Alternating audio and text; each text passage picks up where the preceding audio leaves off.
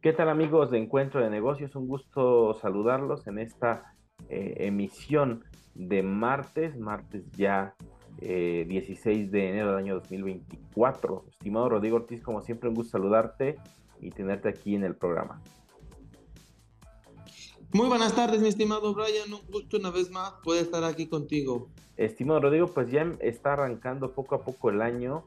Seguramente también todo lo que tiene que ver con los mercados y el mercado de valores que comienza a tener dinamismo en este inicio de año. ¿Cómo se ven los mercados, estimado, en este inicio de año?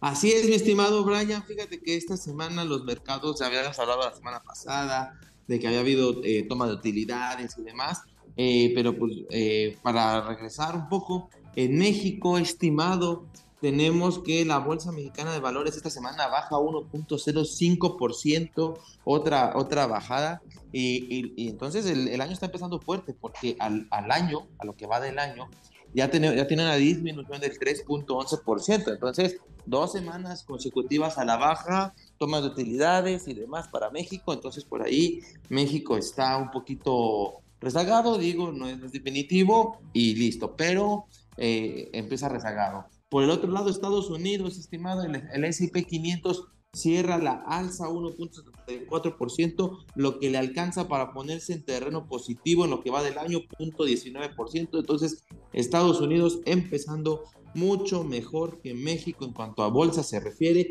Vamos a ver qué pasa en, los siguientes meses. Digo, no es definitivo. Puede venir un buen rally para México, lo que hemos dicho del insuring y demás. Pero pues ahorita están empezando los inversionistas en México precavidos. También, estimados, dos noticias muy importantes de esta semana. Bueno, tres dos compartidas, datos de inflación en México y Estados Unidos, los vamos a profundizar, y lo que viene siendo la noticia de la semana que causó revuelo en todos los mercados fue la aprobación del ETF del Bitcoin. O sea, hasta vamos a platicar de eso porque es una noticia sumamente interesante, pero vamos un poco a ligar esta parte de la economía con los mercados, la, la inflación. Para empezar, la inflación repunta en, México, eh, la inflación de diciembre fue de 4.66%, cuando en noviembre fue de 4.32%, estimado. Entonces tiene una ligera alza. Lo, también lo platicamos en su momento. Diciembre es un mes inflacionario, hay más gasto, hay más dinero, los precios suben. Entonces no es, no es, no, no es anormal ver este tipo de datos, pero pues sí lo que hace es que eh, pone a pensar un poco más a Banco de México sobre su decisión de política monetaria, de qué pudiera hacer, qué pudiera pasar, ya que eh, lo, hemos platicado, que se espera reducción de tasas en el primer trimestre del año, más tardar en el segundo, pero si los datos de la inflación ahorita continúan de esta manera, pudiera ser que retrasara un poco y ya fuera hasta el segundo trimestre, no fue en el primero. Entonces, por eso hay que estar atentos al dato de la inflación para poder ver cómo se van a empezar a mover las tasas de interés, qué puede estar diciendo Banco de México en, en esa parte. Y, y, lo mismo va a pasar con la Fed, estimado, ya, ya que eh, eh, en Estados Unidos la inflación eh, de diciembre fue de 3.4%, cuando se esperaba del 3.2%, entonces también sale un poco arriba de lo esperado. Mismo efecto, diciembre, compras, gastos, suben precios. Viene ahora, hay que ver el dato en enero, porque ya sabemos que también enero es un mes donde los precios suben. Vamos a ver de cuánto, de cómo pega ahora esa inflación en, en enero también. Eso, es, eso va a ser muy interesante. Hay que esperar el dato en febrero, pero entonces nos dando una idea de cómo, de cómo está. Y entonces también en Estados Unidos la inflación sale un poco arriba de lo esperado. Entonces la Reserva Federal, que más o menos a ver, este, había dicho eso, que ya, lo, ya, iba, ya iba a empezar a, que, bueno, he dicho que se va a mantener tasas el tiempo necesario y cuando vea oportuno va a empezar a recortar. También los analistas se habían empezado a estimar que en el primer trimestre venían los recortes, nada más tardan en el segundo trimestre del año.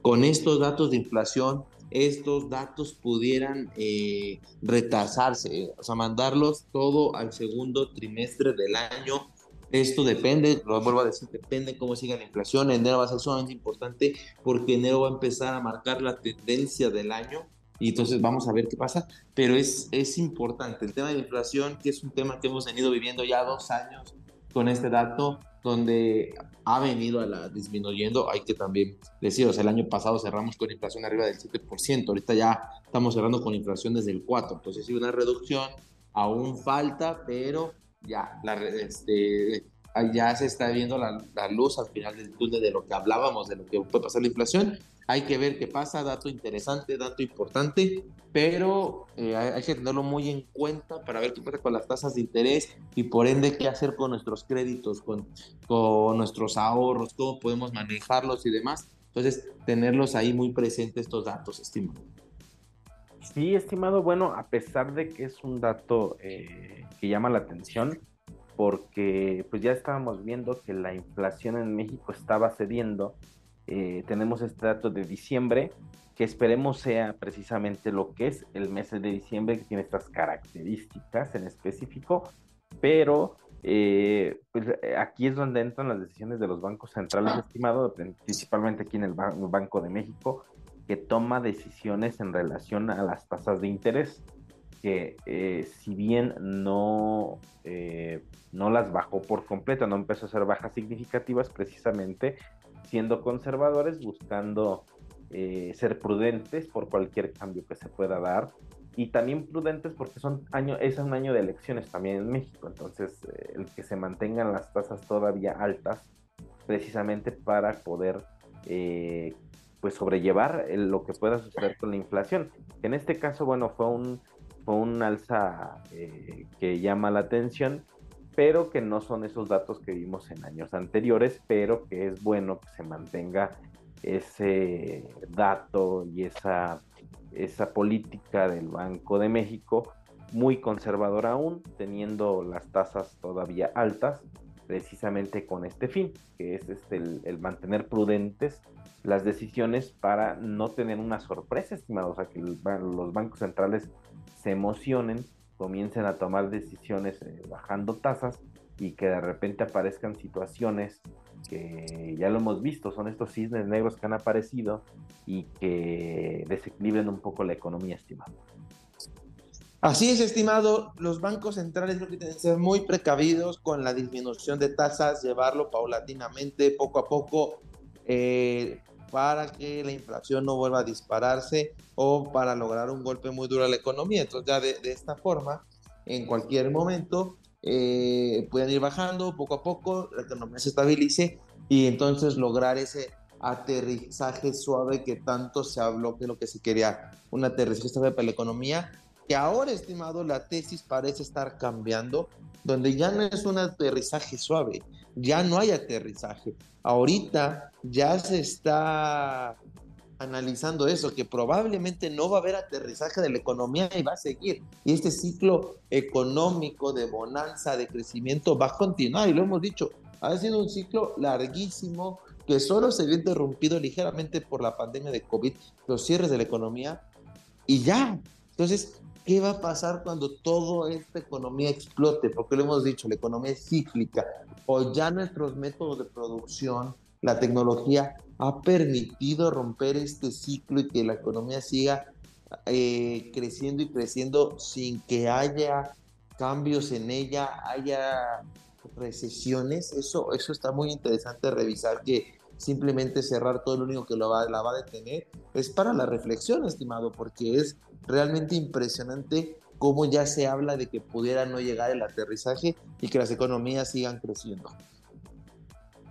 Sí, estimado, yo creo que, bien lo decíamos aquí, lo hemos insistido mucho, eh, pues en este año se cumplen eh, en teoría lo que precisamente se habla de dos ciclos económicos que, dos periodos en el que el ciclo debió haberse cerrado. Eh, desde hace ocho años al menos debió haberse cerrado el ciclo, no se ha cerrado. Y en algún punto, en alguna emisión lo comentábamos, estimado. Creo que la mm, tecnología ha permitido, eh, los avances tecnológicos han permitido que en cuanto comienza algún eh, sector económico a tambalear, llega alguna innovación que permite nuevamente a las empresas darles un respiro y comienza nuevamente a, a salir a flote. que es más o menos lo que vivimos en pandemia, que es lo que creíamos hace cuatro años, fíjate, ya cuatro años de la pandemia, que eh, estábamos en un momento en el que dijimos, la economía creo que va a irse a recesión porque ya un golpe como este pues va a ser eh, pues brutal, ¿no? Para muchas este, economías, pero surgieron nuevos eh, servicios que llevaron a muchas compañías a salir a flote sobrellevar el encierro, sobrellevar bajas ventas, buscar otras alternativas. Y hubo otras empresas que incluso eh, también se fueron a flote, como las compañías tecnológicas o soluciones tecnológicas que luego no las teníamos tanto en el radar y ahora pues son empresas que son necesarias como las compañías de telecomunicación, las plataformas de telecomunicaciones o videollamadas como lo fue Zoom o, Microsoft que, tuvo su boom con Teams y estas soluciones en la nube para las empresas o el mismo Google con su servicio también en la nube, pues creo que habla de que, pues sí, la tecnología está ahí, estimado, pero entonces hay que preguntarse entonces cuándo va a ser el momento en el que este ciclo cierre o, cuáles van a ser esas directrices que lleven a que el ciclo se cierre en algún momento. Así es, estimado, y lo hablamos también en su momento, lo que son las empresas zombie, cómo en la pandemia siguieron, sobrevivieron por ser empresas zombie. Hay que ver si con ahora que se empieza a reducir los apoyos y demás, pueden continuar estas empresas. Zombie es, es, es impresionante, vamos a ver qué pasa, pero sí queda ahí el tema a la discusión de ver qué pasa, qué más puede ser el hecho de que las tasas de interés puedan bajar, van a dinamizar la economía, puede venir este crecimiento, todas las empresas pueden subirse a esa ola para continuar con, con su crecimiento y seguir haciendo crecer la economía, estimado. Así es, estimado, creo que es algo que tenemos que pues en algún momento lo tendremos que eh, analizar, seguramente también eh, tendremos que estar atentos al respecto sobre cómo es que eh, se comienza a, definir cuál es ese, esa nueva era o precisamente cuando llegue la recesión en algún punto, la mismos, las mismas economías pues empiecen a, y los analistas y los teóricos comiencen a definir ciertas eh, definiciones, ciertos momentos para saber si esto, pues bueno, se volvía pues cambiante o si simplemente ya no va a haber un periodo como tal específico mínimo como lo que se habla en la teoría de, de ocho años, estimado. Y hablando de estos cambios y hablando de momentos cambiantes, una nota interesante, estimado, en los ETF de Bitcoin que la semana pasada fueron autorizados en los Estados Unidos y que más bien la nota precisamente previa a que esto iba a suceder llevó al Bitcoin casi a los 47 mil dólares, estimado, y pues bueno, como siempre, la gente compra eh, la noticia previa, ya después vende, ya cuando se vuelve realidad. Así es, estimado. Eh, fue muy interesante esto del tema del, del Bitcoin, de, su aprobación, cómo fue y demás. Eh, vamos, antes de entrar en este tema, voy a quiero hacer rápidamente una recapitulación, estimado, porque al final eh, pudiera existir dudas.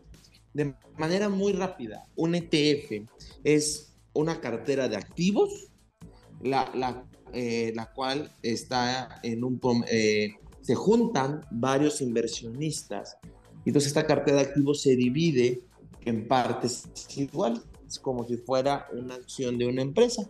Entonces tú puedes comprar cachitos de esta cartera y a lo que te da acceso es que con poco dinero tú puedes estar comprando eh, portafolios diversificados, portafolios que se dediquen a una cosa en particular. Cada ETF funciona de manera diferente y te dice en qué está invirtiendo. Por ejemplo, podemos tener un ETF que siga empresas tecnológicas. Entonces, si tú quieres invertir en empresas tecnológicas, vas y compras ese ETF. Entonces, ya con poco dinero tienes todo un portafolio completo de empresas tecnológicas donde pues tienes tu parte proporcional, entonces sus ganancias proporcionales, en caso de haber este, minusvalías, minusvalías proporcionales y demás, pero te permite acceder a, ahora sí que a una, gran, a una gran cantidad de activos diversificados con poco dinero de manera general. Esos son los ETFs. Entonces ahora vamos a la siguiente parte, que es un Bitcoin. Lo hemos hablado, que, es que los Bitcoin son criptomonedas, las cuales eh, hay unas personas llamadas mineros que las están minando, que, que están generando, resolviendo problemas matemáticos, sus computadoras cuando resuelven esos problemas matemáticos cada 10 minutos, les dan de recompensa los bitcoins. Y estos bitcoins, esas criptomonedas, pues se, eh, se les da un valor, es un valor intrínseco por oferta y demanda. Lo que la gente esté dispuesta a pagar y comprar por ellos, eso vale. Que se han vuelto muy populares, se han buscado regular, y, pero su valor simplemente es oferta y demanda. Lo que la gente esté dispuesta a pagar por ellos. Entonces, cuando fusionamos estas dos cosas, pues, todo un portafolio y el Bitcoin, lo que están haciendo estos portafolios es que van a comprar los Bitcoins. Entonces van a decir, este portafolio tiene tantos Bitcoins y lo voy a dividir en tantas partes iguales para poder venderlos. Entonces el valor de este portafolio va a subir conforme el precio del Bitcoin suba o va a bajar conforme el precio del Bitcoin baje. Eso es lo que va, cómo va a funcionar. Vas a tener la opción de invertir y vas a tener toda la exposición posible al Bitcoin en cuanto a precio eh, por medio de un ETF, por medio de un tercero. ¿Qué beneficios y qué perjuicios trae esto?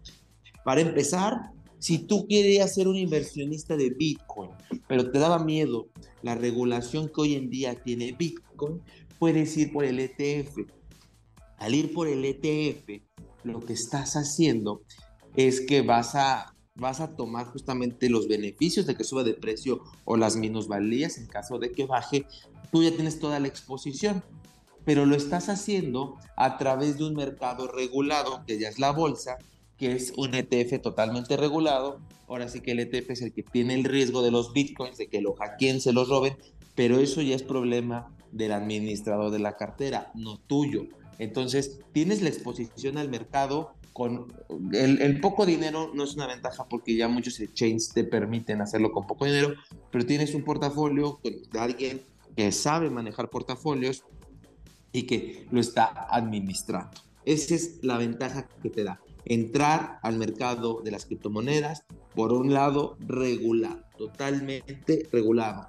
Esa es. Por otro lado, tenemos la desventaja de que si tú quieres ser un inversionista muy activo de Bitcoin, estarlo tradeando, compras y ventas todos los días, eh, e, este no es el, el, instrumento para ti, ya que el ETF, o como es un mercado regulado, va a operar en el, en el horario establecido de la bolsa de valores.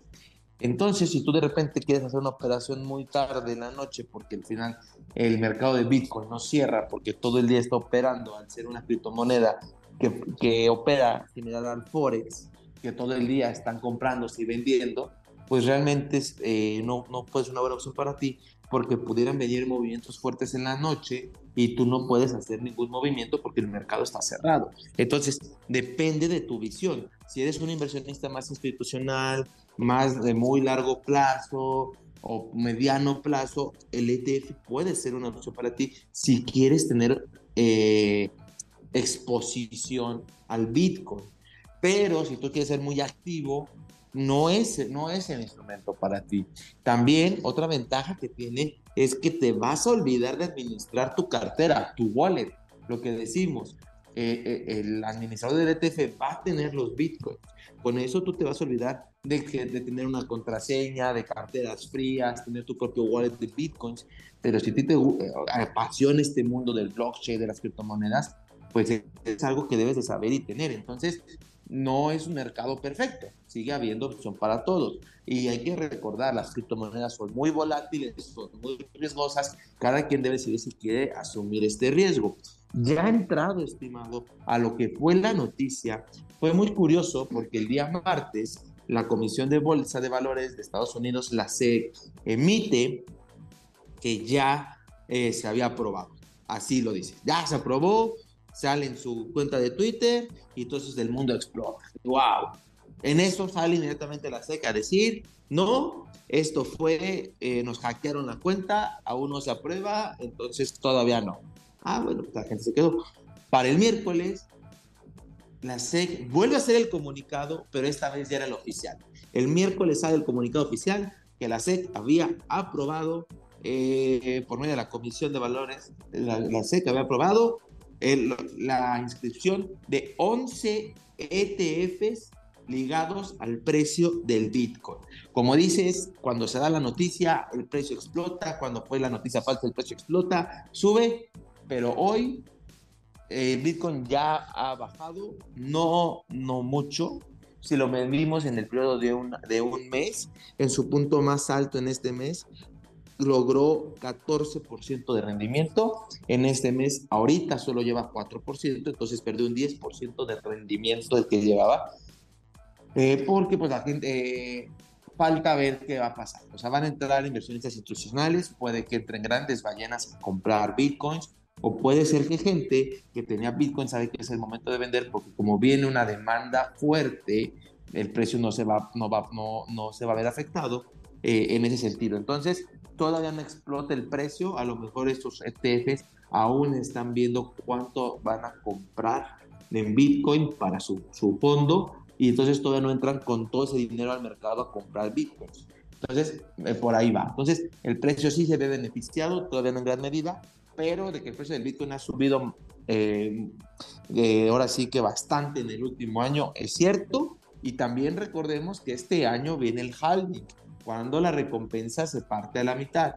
Hemos visto que cuando viene un halving, que son cada cuatro años, eh, esa recompensa que se ve a la mitad hace que el precio suba. Entonces, ahorita es un doble ciclo alcista. El halving y eh, la demanda que puede ir por el ETF. Puede ser un buen momento. Recuerda, cada quien hace su análisis. No es una recomendación, simplemente son puntos positivos que se ven ahorita, pero que pudieran no serlo. Entonces, cada quien tiene que decidir cómo invertir, pero son buenas noticias que empiezan a verse para el mundo cripto. Ahorita es el de Bitcoin, a lo mejor ya después son Ethereum, después ya pueden ser carteras de, de criptomonedas. Es el primer paso para ver qué más se puede hacer con las criptomonedas, estimado. Sí, estimado, yo creo que es, es, un, es un inicio. Se hablaba de esto ya desde hace algunos años, eh, de qué iba a suceder pero se volvía también una noticia que era eh, especulativa, o sea, muchos decían, el día que esto suceda, pues literalmente se institucionaliza ya eh, la criptomoneda, el mercado va a tener más confianza en él, y, literalmente ya pasó esto, lo que en algún momento decíamos que cuando pasara iba a ser ya como una nueva era, creo que ya está, y el que puedan entrar otros activos, va a depender también del de, eh, verdadero valor que tengan o el verdadero valor que le aporten a eh, este sistema paralelo eh, de inversión en el que están las criptomonedas, porque creo que también es un parteaguas, estimado, creo que lo vería así, para las criptomonedas que verdaderamente sí tienen un objetivo para algo, en este caso Bitcoin, que es un activo de reserva que ya se definió como tal como un activo de reserva más que una moneda de cambio em, y, que a los inversionistas les llama la atención. Y también viene este contraparte interesante en la que muchas criptomonedas no tienen una razón de ser, estimo, o sea, no son criptomonedas que sirvan para algo, lo hemos dicho aquí, hay cientos de criptomonedas y que incluso muchas nacen de la nada y que empiezan a generar valor y son especulativas. Entonces, creo que eh, los gobiernos están entendiendo que sí se puede tener este tipo de, de activos ya institucionalizados, pero al mismo tiempo, eh, de alguna forma, aquellos que no estaban eh, generando esta gran confianza, pues nunca van a llegar a ser, digamos que de alguna forma reconocidos. Serán algunas criptomonedas, Ethereum, por ejemplo, eh, seguramente en algún momento llegará a este, a este punto porque también es un activo eh, que sí es de relevancia. Ripple, por ejemplo, que hemos sido aquí muy insistentes con esa criptomoneda que incluso está ligado a los bancos y a las transferencias internacionales que se hacen en segundos con su tecnología. Creo que también son criptomonedas que pueden llegar a tener un valor real porque precisamente hacen algo que es real, estimado. Entonces, llega como que el momento en el que se institucionaliza este mercado, pero pues también entra la gran incógnita de dónde queda eh, la descentralización total, porque al momento de que se tiene una aceptación institucional, pues eh, se abre el debate de aquellos que han estado a favor de la total descentralización y la no intervención del gobierno, pero bueno, tampoco, también no podemos vivir en un mundo en el que si esta descentralización no es aceptada por el mercado institucionalizado, eh, de alguna forma el valor del activo pues no va, no se va a elevar. Eh, es correcto, estimado, lo, lo dices muy bien. Es un primer paso para abrirle las puertas a la, a la demanda de Bitcoin. O sea, lo que puede hacer es que el precio del Bitcoin suba, se vea beneficiado de todos los flujos que van a entrar. De la misma manera, eh, lo dices muy bien, ha habido muchas criptomonedas, unas, unas muy malas, otras muy buenas, unas que salen de la nada, otras que traen todo un protocolo bien establecido. Ahora sí que es de, son demasiadas. Lo hemos dicho, quien quiera tomar los riesgos, eh, se recomienda irse por las grandes, las más estables, y lo hemos dicho, porque algunas pueden tener un muy buen proyecto, los dijiste muy bien, Ripple, pero algo pasa que no logran explotar. Entonces, hay que tener mucho cuidado con este mercado porque es sumamente riesgoso, eh, porque realmente la volatilidad sí nos puede llevar a grandes minusvalías.